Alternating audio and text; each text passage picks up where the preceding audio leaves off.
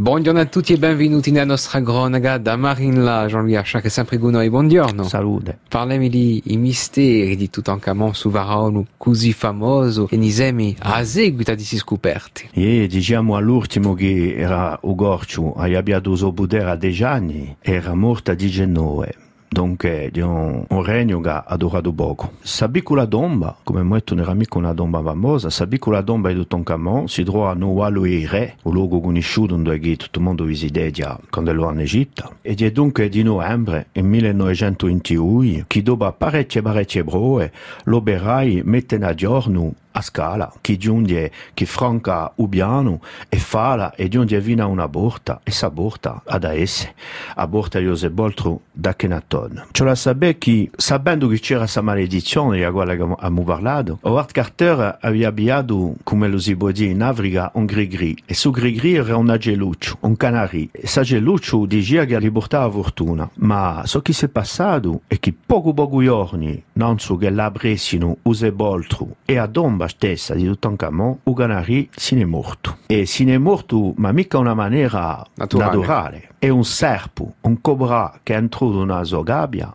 e chi l'ha, e chi l'ha mangiato. Se, quando usa so che l'ea simbolica di un serpo in Egitto e di un cobra in particolare, uno capisce che sa fare la maledizione avanza poco a poco e avanza sempre a fianco alla storia di, di Suseboltro e di Tutankhamon. Dunque, un serpo era o serpo di Varaoni, piava piazza non tauso cappello, era o simbolo di Varaoni. E l'operai che lavorano con Howard Carter berano indestuvato una cattiva, cattivissima sorte. Edward Carter, malgrado tutto, malgrado i consigli operai, decide d'abre e di giungere fino a sa prima porta e entrano, infatti, nella sepoltura, in compagnia di una giovanotta che era a viola di Lord Carnarvon, che partecipava e che finanziava parte a, a, a scoperta e a campagna di ricerca di, di Carter. E sta giovanotta che si chiama Evelyn, li piace studiare, si affianca a, a ricercatori in egiptologia e avanza con Carter di betto a sepoltura. Nella prima stanza, quando la prende a porta, trovano statue